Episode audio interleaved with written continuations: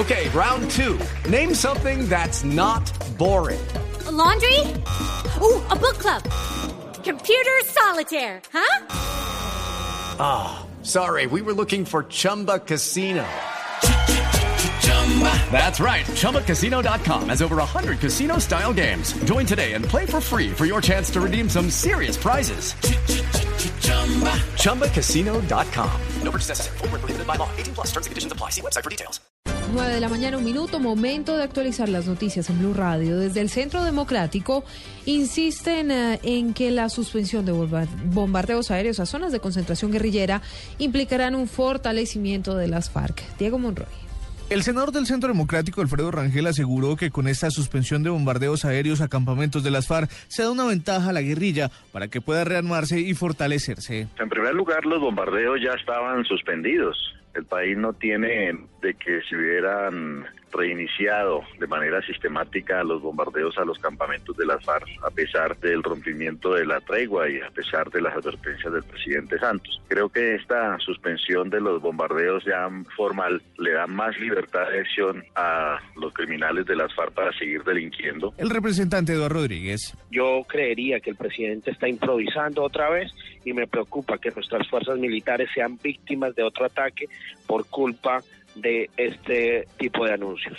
Desde el Centro Democrático, el representante Santiago Valencia dijo que mientras se suspenden los bombardeos, las autoridades confirman la sexta violación a la tregua unilateral decretada por las FARC. Diego Fernando Monroy, Blue Radio.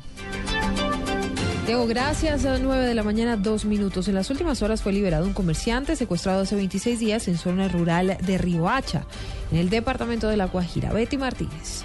Anoche fue dejado en libertad el comerciante Mario Bayón en zona rural del municipio de Riohacha, gracias a la presión de unidades del Gaula del Ejército de La Guajira y del Magdalena, quienes realizaban labores de inteligencia, confirmó el comandante de policía coronel Alejandro Calderón Celis.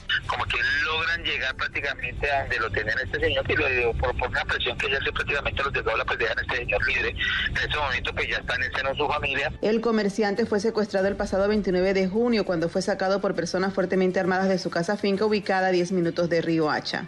Desde Río Hacha, Betty Martínez, Blue Radio. Betty, gracias. Ah, nos vamos con la información eh, internacional del momento porque hubo pánico en Francia. La policía de ese país disparó al conductor o a un conductor que violó un cordón de seguridad cerca de la meta del Tour de Francia. Jorge Morales.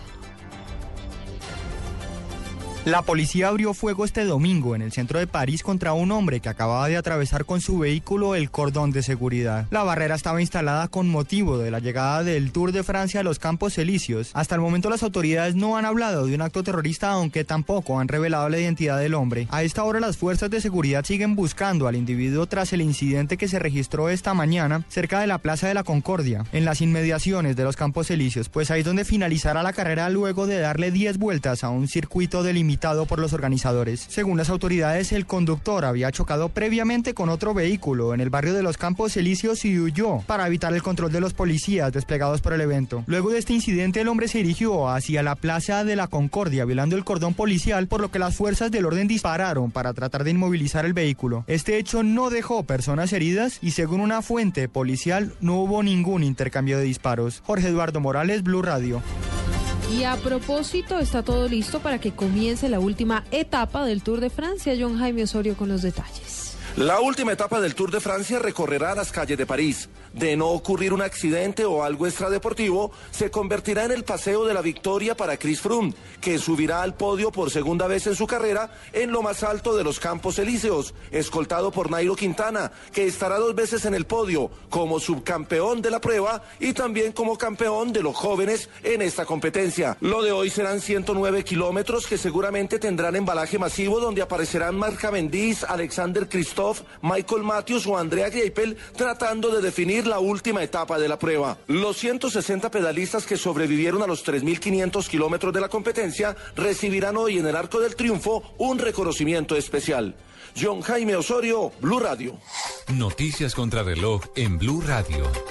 9 de la mañana, 5 minutos. La noticia en desarrollo. Fuentes israelíes uh, confirmaron que el espía Jonathan Pollard será liberado en Estados Unidos a partir de noviembre tras uh, tres décadas en prisión y una condena perpetua.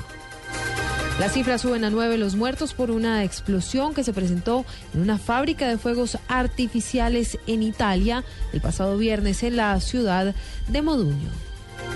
Estamos atentos al primer ministro egipcio Ibrahim Megleb, quien emitió una resolución que extiende por tercera vez y por otros tres meses a partir de hoy el estado de emergencia y el toque de queda en algunas zonas del norte de la península del Sinaí.